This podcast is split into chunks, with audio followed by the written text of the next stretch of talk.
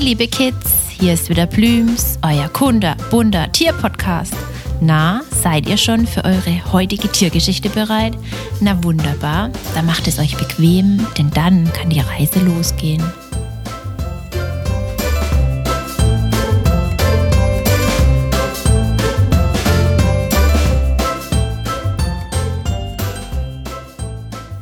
In den Flüssen zu Hause und immer die Scheren zur Hand.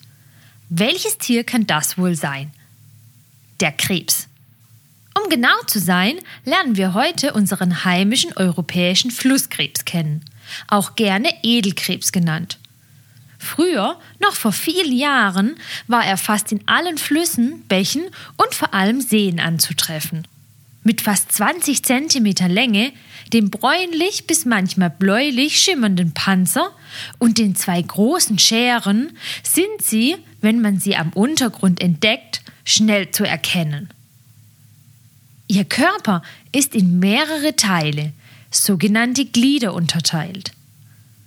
Zum einen der Kopf, dann die Brust und zum Schluss der Hinterleib mit dem Schwanz. Man kann die einzelnen Glieder sehr gut voneinander unterscheiden. Das und die Anordnung ihrer Füße machen sie zu einem Mitglied der großen Familie der Gliederfüßer. Sie haben nämlich fünf Paar große, kräftige Laufbeine am Vorderkörper, von denen die vordersten zu zwei großen Scheren gestaltet sind. Das Paar danach hat meist noch zwei kleine Scheren. Dann kommen nochmal vier bis fünf kleine Beinpaare am hinteren Körperteil, die man allerdings kaum erkennen kann. Doch warum vier bis fünf? Gibt es da Unterschiede? Ja, die Weibchen haben nur vier Paar Füße, wohingegen die Herren fünf haben. Und zu guter Letzt nochmal ein einzelnes Paar Füße und der Schwanz. Die bilden zusammen den charakteristischen Schwanzfächer. Ah, und wisst ihr, was noch voll interessant ist? Die Flusskrebse haben ihre Kiemen, durch die sie unter Wasser atmen können, an den vorderen Laufbeinen. Das wäre dann wie wenn wir unseren Mund und die Nase an den Armen hätten. Das muss man sich mal vorstellen. Da muss man schon etwas schmunzeln. Durch ihr ganzes Aussehen könnte man gerade meinen, sie sind direkt aus der Urzeit gekommen. Wobei das eigentlich auch stimmt. Klar, die Krebse, die heute leben, natürlich nicht. Die werden so rund 20 Jahre alt.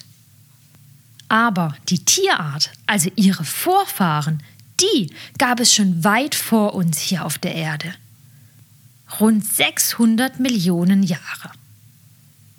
Unsere Edelkrebse lieben am meisten saubere Bäche, Flüsse und Seen, die auch einen Teil mit Steinen haben, überhängende Uferböschungen, alte Baumstämme oder andere Dinge unter oder in denen man ein gutes Versteck finden kann.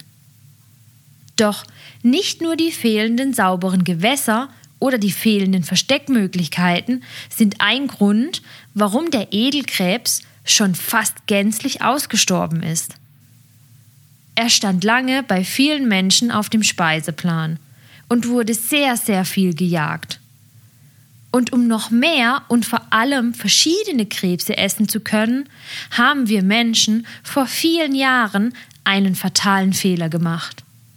Wir haben andere Flusskrebse, wie den amerikanischen Flusskrebs, in Deutschland in unsere Gewässer gebracht. Doch leider kamen mit den fremden Arten auch fremde Krankheiten. Und eine davon war besonders schlimm. Die kleinen Körper der amerikanischen Flusskrebse kannten diese Krankheit schon und blieben gesund. Doch unsere europäischen leider nicht. Und so kam es, dass fast alle europäischen Flusskrebse an der Krebspest starben. Der Bestand erholt sich mittlerweile nur sehr, sehr schwer, weil auch, wie schon erwähnt, der passende Lebensraum fehlt. Da wir, wie wir schon bei den Forellen, Aalen oder auch Lachsen erfahren haben, Staudämme bauen, Flüsse gerade machen oder umlegen oder das saubere Wasser verschmutzen. Meistens sind die Tiere mit den großen Scherenhänden, wenn es dunkel ist, unterwegs. Dann laufen sie unten auf dem Grund des Wassers entlang und suchen nach Beute. Eigentlich sind sie richtige Allesfresser. Von Wasserpflanzen über Schnecken, Muscheln, Fische, Würmer, Molche bis hin zu Aas, also tote Tiere. Dadurch gehören sie auch zur Familie der Wasserpolizei. Denn auch sie leisten durch das Fressen von Aas einen großen Teil dazu bei, dass der Fluss oder der Bach, in dem sie leben, sauber bleibt. Müssen sie aber jagen und haben es gerade nicht auf tote Tiere abgesehen, legen sie sich auf die Lauer und warten, bis eines der Beutetiere vorbeikommt. Blitzschnell packen sie es mit ihren großen Scheren und halten es fest. Anschließend wird die Beute mit den kleineren Scheren in, sagen wir mal, mundgerechte Stücke zerkleinert und zum Maul geführt. Doch sie müssen auch immer auf der Hut sein. Denn bei den Welsen oder den Aalen stehen sie weit oben auf denen ihrem Speiseplan. Die Aale folgen ihnen sogar bis in ihre Höhlen und Verstecke, die sie bewohnen. Wenn sie aber doch mal schnell flüchten müssen, können die Flusskrebse sogar rückwärts schwimmen. Das schaffen sie, indem sie blitzschnell ihr Hinterteil und ihren Schwanz unter dem Vorderkörper zusammenziehen. Doch woher wissen die Panzertiere in der Dunkelheit, wo ihre Beute ist oder ob sich ein Feind nähert? Das passiert fast alles über ihre Fühler vorne am Kopf. Die einen haben Sinneszellen, mit denen sie schmecken können, wie wir mit unserem Mund.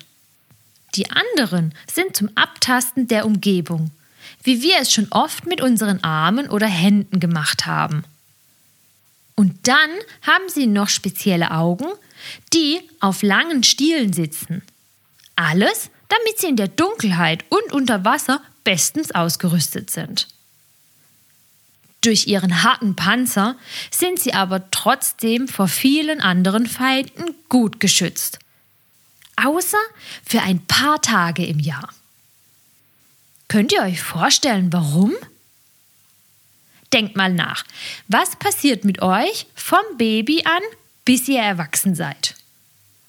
Klar, ihr werdet größer. Und das passiert bei den Krebsen auch. Wohlbehütet schlüpfen die Kleinkrebse aus den Eiern, die bei ihrer Mama unter dem Schwanz kleben. Hier hatte sie sie das letzte halbe Jahr mit sich getragen.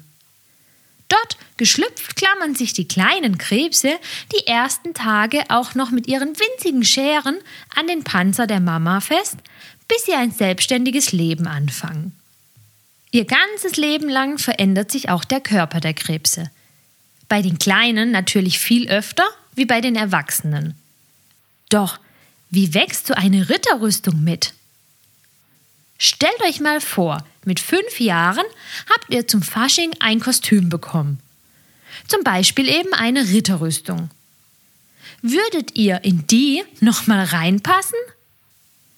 Vermutlich Jahre später nicht mehr so auch die Krebse nicht. Denn die Rüstung wächst nicht mit. Unsere Haut ist elastisch und wächst immer fleißig mit. Die harte Panzerhaut der Edelkrebse aber nicht.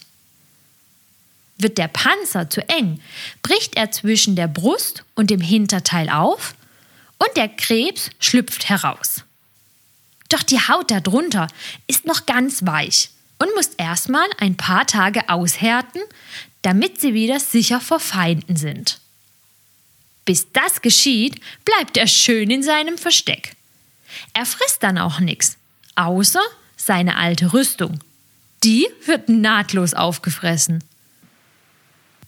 So viel, wie die Natur an Land zu entdecken hat, gibt es auch eine riesige Artenvielfalt unter Wasser und direkt vor unserer Haustüre. Und alles ist zum Entdecken. Es ist wirklich toll.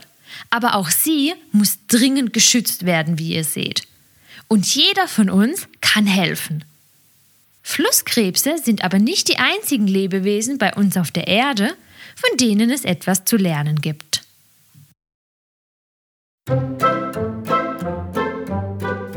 Plüms freut sich, wenn ihr wieder vorbeischaut und mit uns das Tierreich erkundet. Erzählt es gerne euren Freunden und hört zusammen die nächste spannende Folge.